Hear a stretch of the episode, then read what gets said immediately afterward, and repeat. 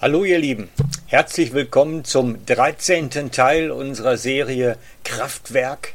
Willkommen im Kraftwerk Gottes. Es geht darum, wie man mit der Kraft Gottes unterwegs ist und in ihr Bedürftigen dient, in ihr für Kranke betet und vieles mehr. Und wir haben einen konstruierten Fall gehabt. Ich habe den Fall die Tante Bertha Fall genannt und habe anhand von diesem Tante Bertha Fall gezeigt, wie das nun so ist, für Kranke und Bedürftige zu beten. Und die letzten beiden Teile hatten wir schon darüber gesprochen in der Praxisanwendung, wie das aussieht.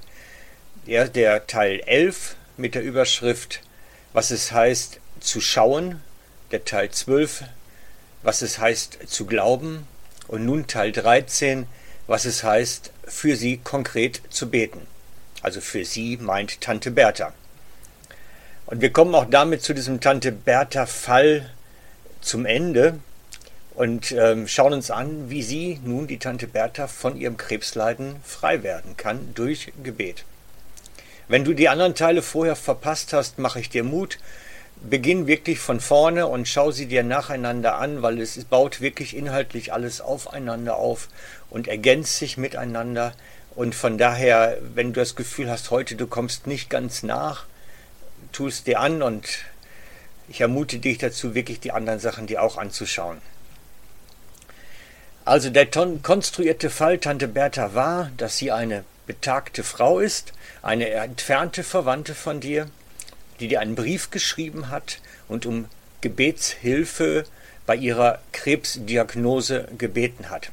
Sie weiß, dass du in einer christlichen Gemeinde unterwegs bist und dass man dort in dieser Gemeinde ja auch für Kranke betet und hat deswegen sich an dich gewandt und gesagt, Mensch, mach doch was, dass ich von diesem Krebsleiden frei werde.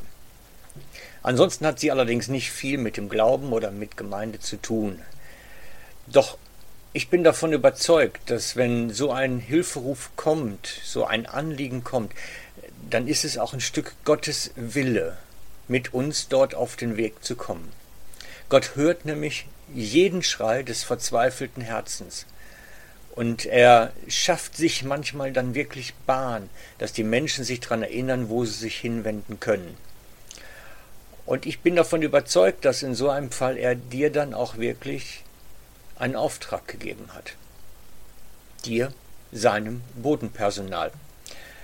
Denn ich glaube, dass wir dafür zuständig sind, dass die Dinge, die Gott im Himmel eigentlich vorgesehen hat für Tante Bertha, nun wir auf Erden umsetzen sollen. Und ich glaube, ich gehe sogar so weit, dass ich glaube, dass das unser tagtäglicher Job ist. Zudem kommt ja, dass Gott uns für so etwas ausgestattet hat.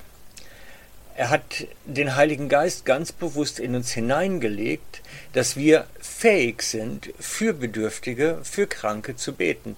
Und zwar so, dass es den Kranken besser geht dabei.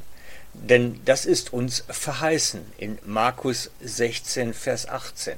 Uns ist verheißen, dass wir Bedürftigen die Hände auflegen, Kranken die Hände auflegen und diese gesund werden. Oder einige Übersetzer sagen auch, dass es ihnen besser geht. Und deswegen möchte ich heute zum Abschluss dieser großen Blogserie, keine Angst, es geht nachher noch weiter, aber des großen Hauptblocks des Abschlusses möchte ich über dieses Beten mit Handauflegung sprechen. Es soll nämlich so sein, dass dieses durch uns bei Bedürftigen passiert. Dass wenn wir Bedürftigen, Kranken die Hände auflegen, dass sie dann gesund werden oder zumindest, dass es ihnen besser geht. Und darum habe ich das jetzt ein bisschen aufgeteilt und wir sprechen erstens mal über Handauflegung. Ich bin da wirklich von überzeugt, dass die Bibel und dass, dass Gott es wirklich wünscht, dass wir den Bedürftigen Hände auflegen, wenn diese krank sind und bedürftig sind. Woher kommt dieser Gedanke? Nun, in mir lebt Kraft Gottes. In mir lebt diese Auferstehungskraft, diese unglaubliche Kraft, die Jesus sogar aus den Toten hervorgeholt hat. Ich habe es euch erzählt vorher. In mir lebt diese Kraft. Und diese Kraft kann ich durch Handauflegung damit jemand anderes berühren. Das heißt, durch meine Handberührung bekommt der andere diese Kraft zu spüren und zu fühlen. Die Hände sind unser Werkzeug. Durch sie fließt Kraft Gottes zu den Bedürftigen. Und ganz oft kann man es wirklich spüren, indem es dann so leicht kribbelt oder die Hände heiß werden, die Innenflächen oder eiskalt, könnte auch sein, oder bei manchen auch ganz ölig werden. Es, es passiert etwas. Über die Hände wird Kraft Gottes weitergereicht und es passiert etwas. Wir spüren es auf der Handinnenfläche, spüren wir diese Kraft und der andere, der Empfänger, spürt es auch. Er spürt es ganz oft als Hitze in seinem Körper, als eine wohlige Wärme, die ihn durchfließt. Manche sagen sogar, es spürt, fühlt sich an, als hätten sie etwas Heißes getrunken. Und es würde in alle Poren hinausreichen gehen. Und ich glaube, dass, dass das wirklich etwas Fühlbares ist. Ich weiß nur, dass ich es spüre und dass viele, viele andere, die auch erfolgreich im Gebetsdienst unterwegs sind, es auch spüren können. Jesus sagt selber, als die Frau ihn von hinten anlangt, um geheilt zu werden, ähm, es ist eine Kraft von mir ausgegangen. Er konnte es fühlen, dass von ihm Kraft ausgeht. Und das ist auch das, was ich immer wieder feststelle. Man kann spüren, dass Kraft von einem ausgeht, wenn Gott am Werk ist dann. Zweitens, es braucht Dauer, Zeit, Intensität. Es langt nicht, wenn man einfach nur jemanden einfach mal die Hand auf den Kopf legt und sagt, der Herr segne dich und zieht sie wieder zurück. Das langt nicht. Wir sind, wir sind heute, glaube ich, wenn wir für Kranke beten viel, viel, viel zu schnell. Es braucht viel mehr Zeit, viel mehr Dauer. Und über, mein Fehler ist es über lange Zeit gewesen, dass wenn ich für Kranke gebetet habe, zu früh aufgehört habe, nicht weitergemacht habe. Ich war oft zu schnell fertig. Weil ich es dann irgendwie fühlte, oh, das müsste jetzt durch sein. Nein, war es nicht. Ich hätte warten müssen, bis es wirklich fertig ist dann auch. Und darum mache ich es auch meistens so heute, dass wenn ich für jemanden bete, der Krankengebet wünscht oder bedürftig ist, dass ich ihn wirklich bequem hinsetze auf einen Stuhl, ihn bitte auch anzulehnen an die Lehne, damit es auch einen Moment aushält, die Arme locker lassen, ganz entspannt. Bevor ich anfange, achte ich darauf, dass er auch richtig sitzt, damit man auch eine gewisse Zeit machen kann. Und drittens ist mir wichtig geworden die Kommunikation. Denn manchmal frage ich beim Beten dann mittendrin, du sag mal, spürst du etwas, fühlst du etwas, zeigt Gott dir etwas, macht er dir etwas im Herzen wichtig? Während des Betens durchaus. Schließlich ist es eine Dreieckkommunikation zwischen Gott, dem Beter und dem Bedürftigen. Da ist eine Dreieckkommunikation und so muss ich auch zwischendurch bei dem, bei dem, für den ich bete, nachfragen. Sag mal, äh, das, was wir da gerade machen, was läuft da bei dir? Wie fühlst du es wirklich? Viertens, wenn ich Hände auflege, wohin lege ich sie denn? Das muss jeder Einzelne persönlich herausfinden. Und dann üben, üben, üben. Also ich mache es meistens so, dass ich den Leuten die Hände aufs Haupt lege.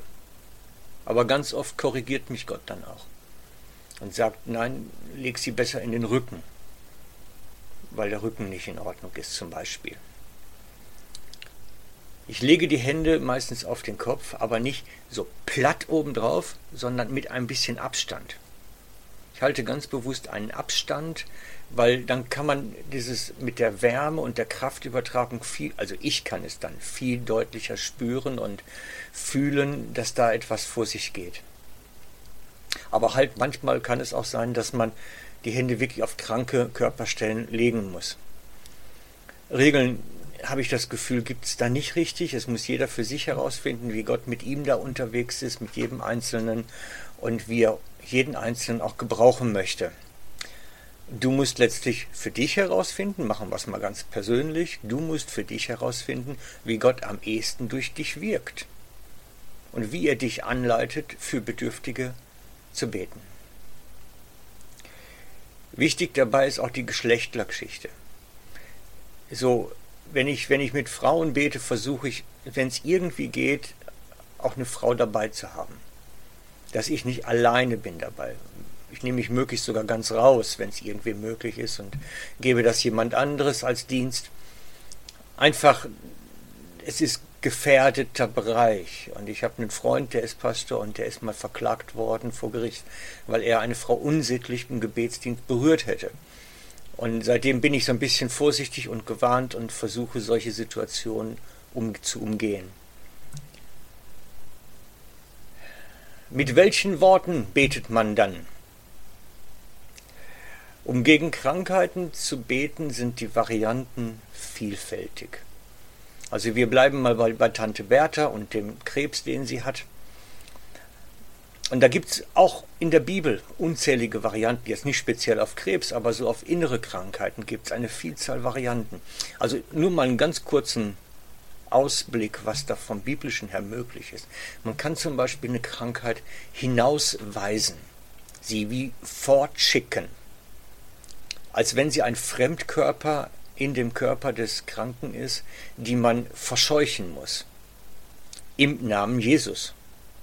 Wohlgemerkt, im Namen Jesus weise ich an, du Krankheit, geh.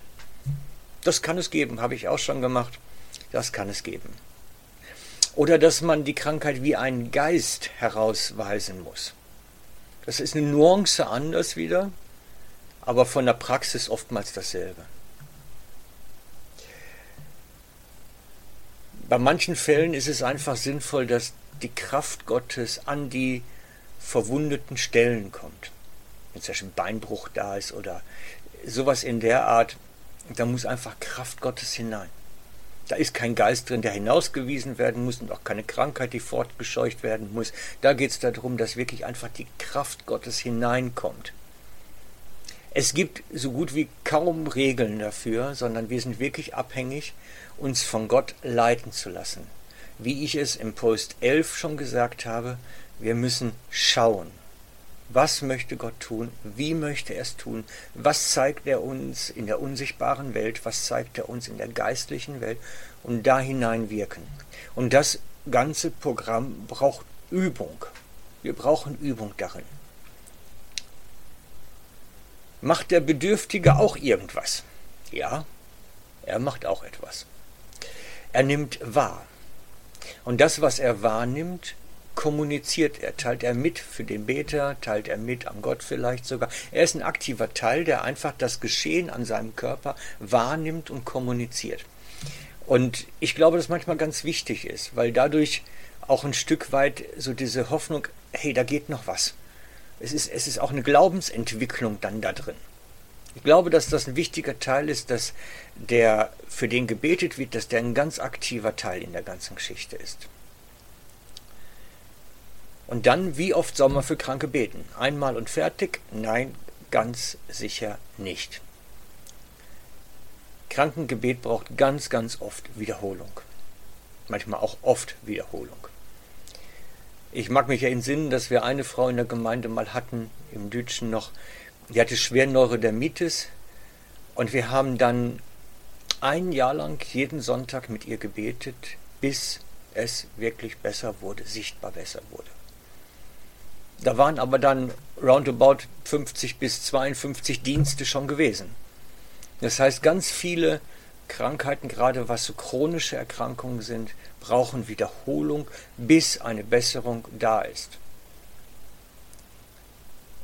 Ich weiß zum Beispiel, ich habe die in einer früheren Folge schon erzählt von der Frau, die sich immer geritzt hat und deswegen schwere Narben hatte an den Armen, die dann verschwunden sind durch die Kraft Gottes. Schwere Vernarbungen, die verschwunden sind durch den geistlichen Dienst. Und ich weiß von den Betroffenen, die daran beteiligt waren, einfach, dass diese Frau lange vorher schon gekommen ist, sie schon oft für sie gebetet haben, ihr oft in der Kraft des Geistes gedient haben. Und ich glaube, sie ist sogar vielfach wirklich so in dieser Kraftquelle Gottes drin gewesen, bis dann das passieren konnte. Darum, wenn Tante Bertha nicht mit einem Gebet geheilt ist, braucht es mehr. Dann braucht es Wiederholung. Und jetzt deswegen konkret zu Tante Bertha zurück. Wenn Tante Bertha mir so einen Brief geschrieben hätte und Gott hätte mir gezeigt, ich bin zuständig und er hat mir auch was gezeigt, was ich tun soll, würde ich die persönliche Begegnung mit ihr suchen. Erstens.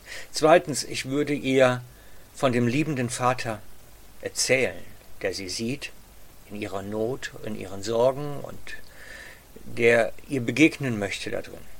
Ich verspreche keine Heilung. Ich verspreche ihr die Gottesbegegnung. Denn die ist gewiss. Dann erkläre ich ihr, wie das bei uns funktioniert mit dem Krankengebet. Erzähle ihr davon, wie solche Dienste aussehen. Bereite sie darauf vor, auf das, was sie erleben soll. Und erzähle ihr ganz viele Dinge, die dafür notwendig sind, dass sie das, was da geschieht, richtig einordnen kann. Und dann erkläre ich ihr auch explizit, du bleibst gleich sitzen und ich lege dir die Hände auf und bete gegen die Krankheit und du musst ganz entspannt dabei sein, damit du nicht so verkrampft auf dem Stuhl hockst, sondern richtig schön anlehnen und locker lassen. Und ich diene dir in der Kraft und bete auch relativ lange für dein Verständnis. Also so müsste man es ihr erklären und sie auch gleich darauf hinweisen und sagen, es kann sein, dass es heute ein bisschen besser geht, kann auch sein, dass du gar nichts spürst, dann braucht es auf jeden Fall Wiederholung, sehr wahrscheinlich. Wir beten für die Kranken, bis sie gesund sind, bis sie gesund sind. Und wir hören nicht vorher auf. Wenn Gott uns gezeigt hat, er will etwas anrühren, ist es unser Job zu beten, bis es vom Himmel in die, auf die Erde hinaus hinuntergeholt ist. Das ist unser Job. Und jetzt wisst ihr eigentlich alles, was man machen könnte. Es würde jetzt wirklich funktionieren, wenn du losgehst und erste Erfahrungen sammelst. Wäre nicht verkehrt. In den folgenden Folgen werde ich mich mit den Einzelfällen dann beschäftigen, denn es gibt viele, viele separate Bibeltexte, Schilderungen, die damit im Zusammenhang stehen. Und die schauen wir uns weiter an. Zum Beispiel, was ist denn mit dem ältesten Gebet, was in Jakobus geschrieben steht? Oder kann man einfach allen Menschen überhaupt die Hände auflegen? Steht denn nicht in der Bibel, wir sollen damit extrem vorsichtig sein? Alles solche Fragen werden jetzt nächste Zeit auch weiter behandelt, damit wir lernen, stabil in der Kraft Gottes unterwegs zu sein, mit ihr den Menschen zu dienen, durch Gebet, durch unseren Glauben, durch unser Schauen, all dem, was Gott uns gibt, Diener des Höchsten zu sein. Und damit sende ich euch jetzt bis zum nächsten Mal, euer Frank.